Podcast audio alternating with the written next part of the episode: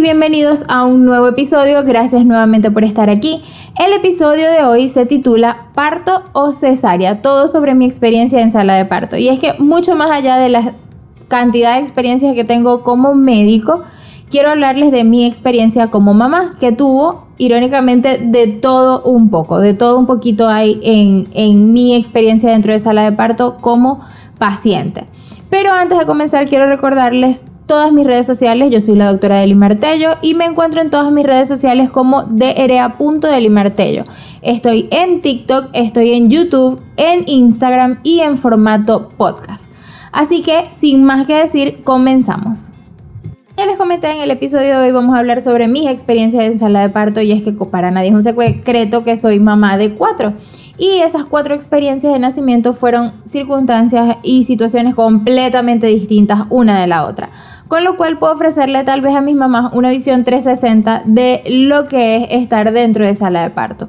Eh, tuve parto pretérmino, parto término, postérmino, parto natural, cesárea eh, y corte de trompas, con lo cual tengo una bastante idea clara de lo que pueden estar sintiendo y percibiendo las mamás durante los nacimientos de sus niños. Si bien no de primera mano en algunos casos, porque por ejemplo no llegué a tener una inducción, eh, también tengo la experiencia no solo de primera mano, sino como doctora.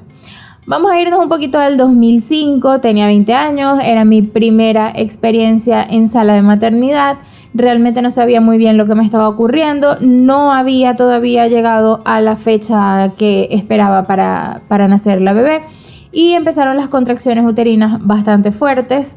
Eh, cuando tenía aproximadamente cuatro horas con dolor eh, que yo no detectaba como dolor de, nacimiento, realmente me parecía más como un cólico. Tuve una rotura de membrana, eh, pensé que faltaba mucho todavía, nos fuimos al hospital y al llegar al hospital me hicieron el ingreso, me dicen que debo acostarme para examinarme y en el momento que me iba a acostar yo dije, no, es que siento que si yo me acuesto el bebé se va a salir. Y el médico me dijo así como, estás loca, si tú acabas de venir caminando, eso no va a suceder. Cuando me examinaron resultó que tenía 9 centímetros de dilatación, que ya tenía que ir a sala de parto. En sala de parto me colocaron anestesia, una anestesia que no solicité. Todavía hasta el sol de hoy no entiendo muy bien para qué me colocaron esa anestesia, si ya tenía 9 centímetros, no tenía, no tenía demasiado dolor, era un dolor bastante fuerte, era un dolor que yo pensaba que si era para 2 o 3 centímetros, que era lo que yo pensaba que debía tener, era muy fuerte, pero que para 9 centímetros no lo era tanto. Eh, me colocaron anestesia em, y me dijeron que cuando sintiera la necesidad de pujar, pujara. En ese momento que me colocaron la anestesia, no sé por qué razón, porque otras mamás, mis pacientes me han referido que a ellas no se les quita la sensación de ganas de pujar.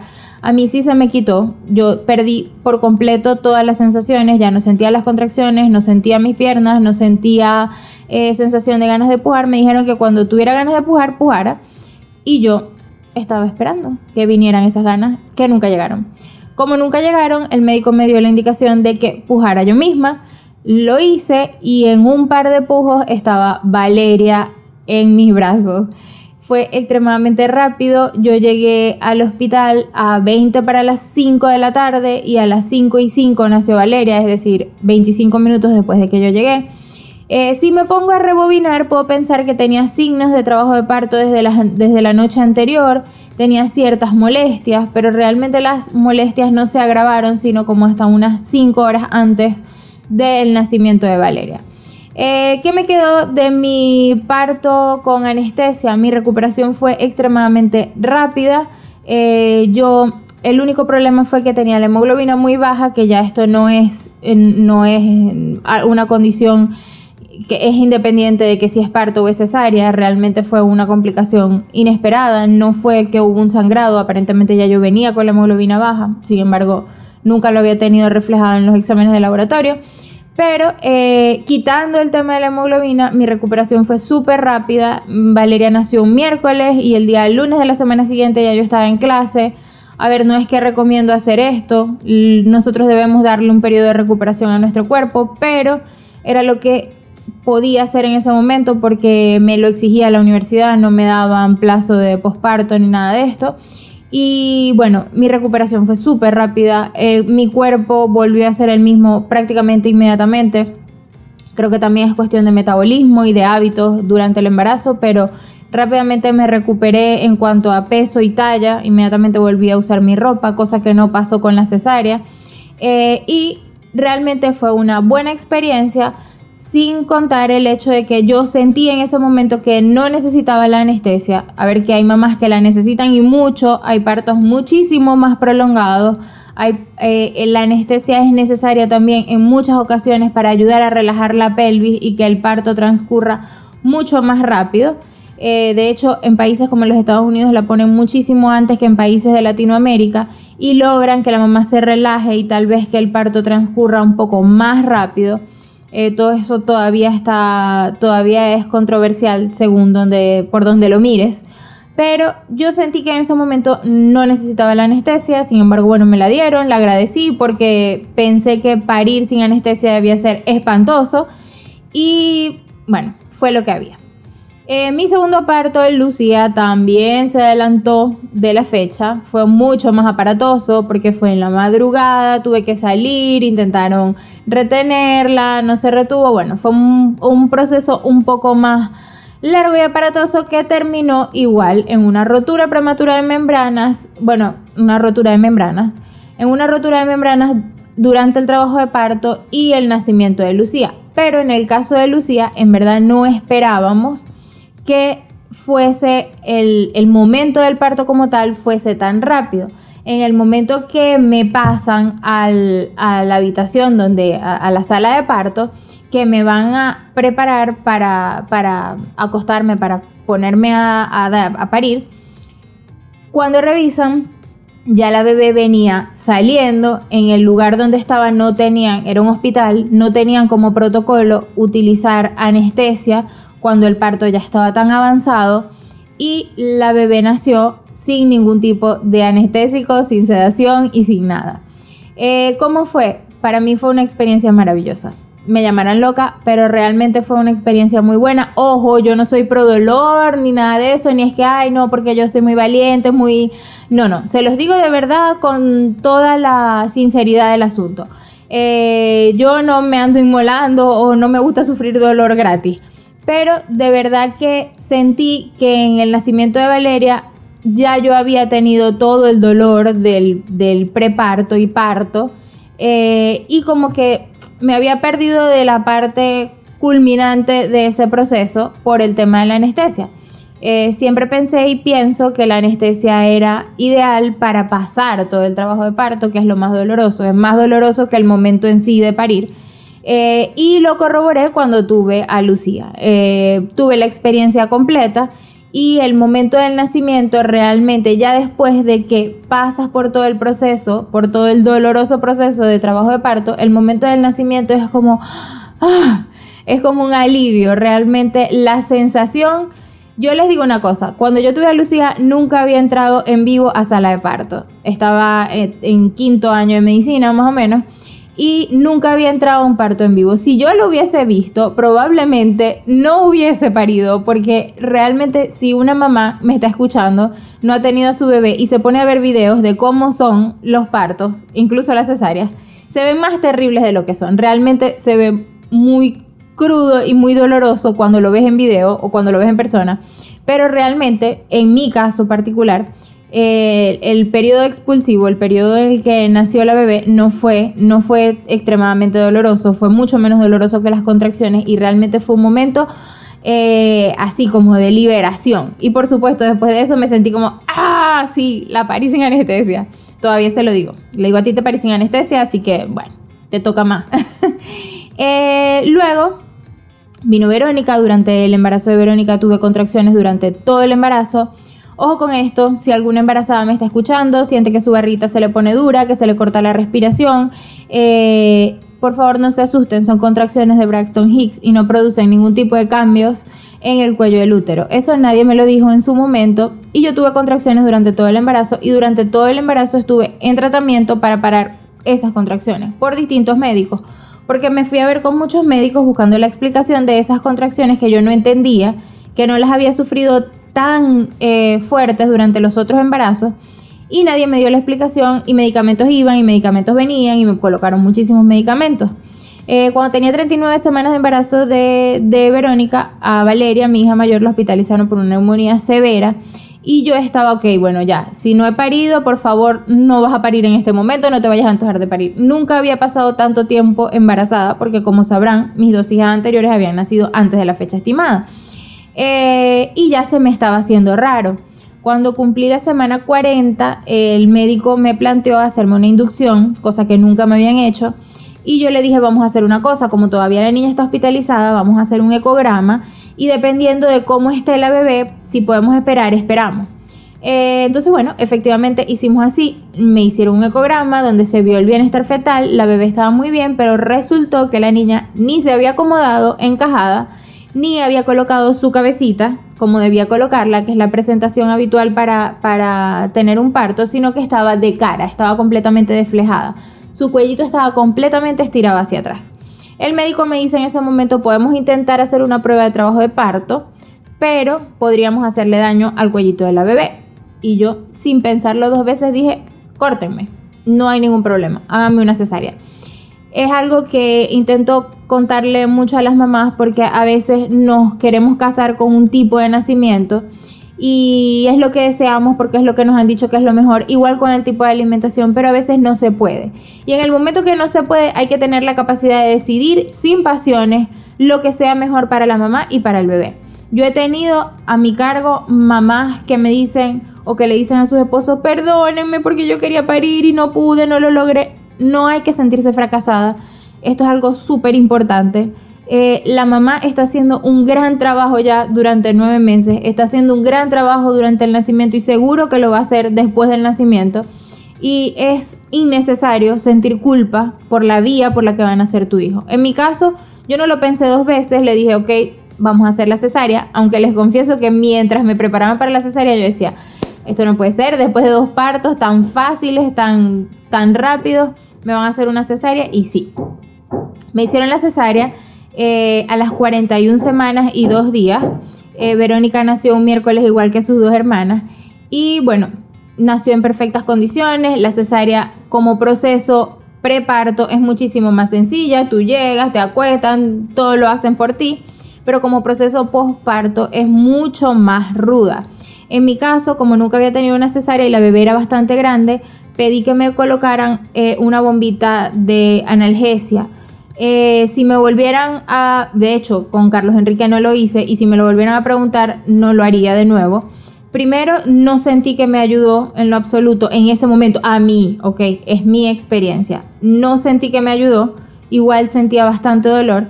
Y en segundo lugar, produjo una somnolencia, una somnolencia extrema en Verónica. Eh, los primeros días de vida de Verónica estaba durmiendo total y todo el tiempo había que despertarla para comer, pero despertarla, hacer un gran esfuerzo para despertarla, eh, con lo cual pues yo estaba súper preocupada y terminé quitándome esa bombita de analgesia antes de tiempo.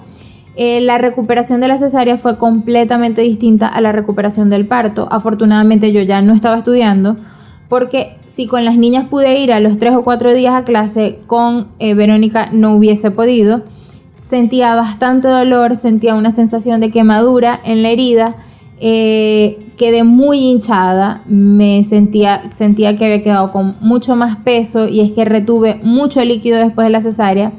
Eh, mi abdomen no volvió a la normalidad como había vuelto con las dos primeras niñas, estaba muy edematizada, estaba, eh, me dolía mucho y, de verdad, incluso las manos, la cara, los pies, las piernas se me veían edematizadas, hinchadas. Eh, tenía que usar ropa pijama, ropa de maternidad por más tiempo y me costó un poco más volver al peso y volver a la forma, sobre todo a la forma eh, que tenía mi cuerpo antes del nacimiento de Verónica. Para el nacimiento de Carlos Enrique había una cesárea programada para el día 5 de marzo del 2016 y Carlos Enrique decidió que quería nacer el 19 de febrero del 2016. Eh, teníamos una cesárea programada, él no respetó eso, amanecí con la membrana rota, iba a ser exactamente la misma gracia que habían hecho sus dos hermanas mayores. Tenía ese día, estaba cumpliendo las 37 semanas, rompí membrana, empecé con contracciones, Llamé al médico, el médico me dijo, eso fue como a las 5 de la mañana, llamé al médico, el médico me dijo que nos veíamos como a las 8 o 9 de la mañana en la clínica.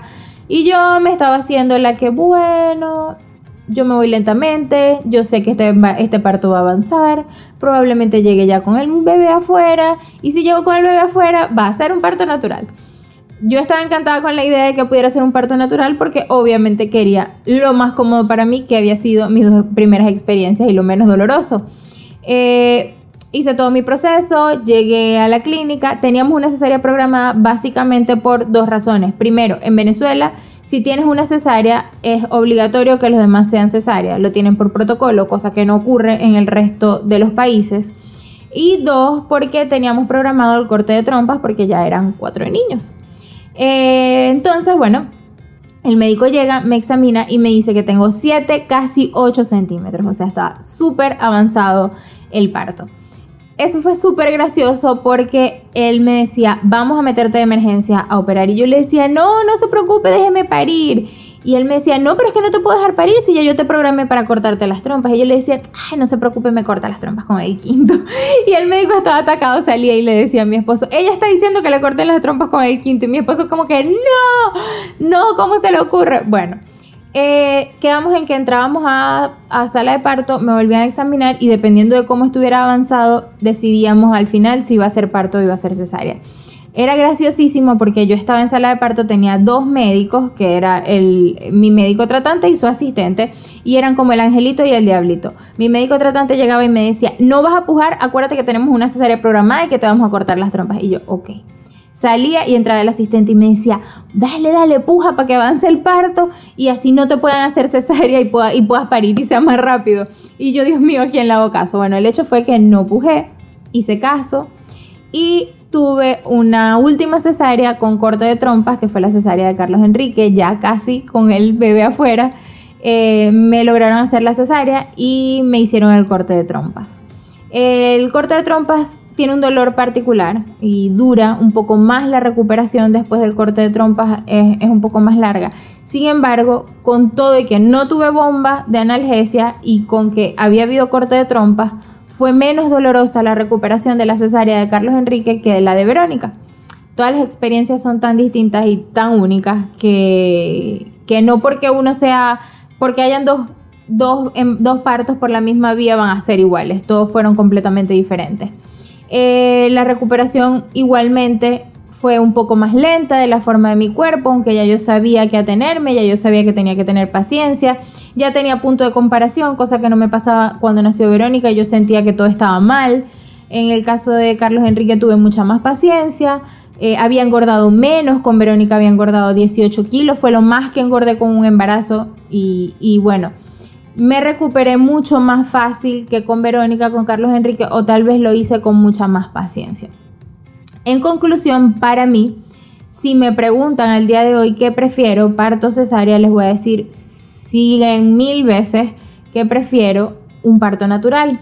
Para mí fue mucho menos doloroso, para mí fue mucho más rápido sin embargo, entiendo que hay mujeres que realmente tardan mucho tiempo teniendo un parto natural y que les es bastante dificultoso y bastante doloroso y que muchas de ellas anhelarían en algunos países donde es más difícil que le hagan una cesárea que le hagan una cesárea.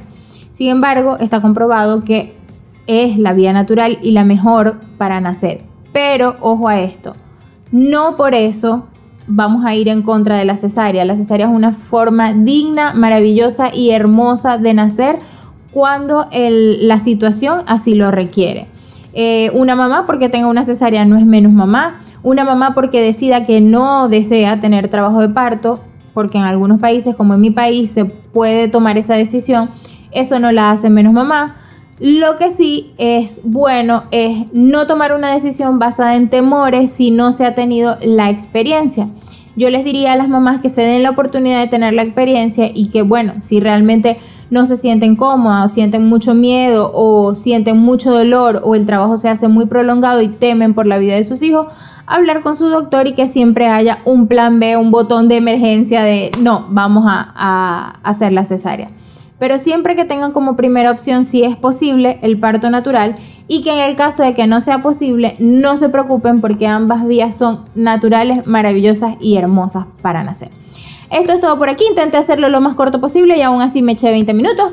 Espero que lo hayan disfrutado. Recuerden que yo soy la doctora Deli Martello, Martello en todas mis redes sociales, en TikTok, Instagram, YouTube y en formato podcast. Los espero para un próximo episodio. Un besito y muchas gracias.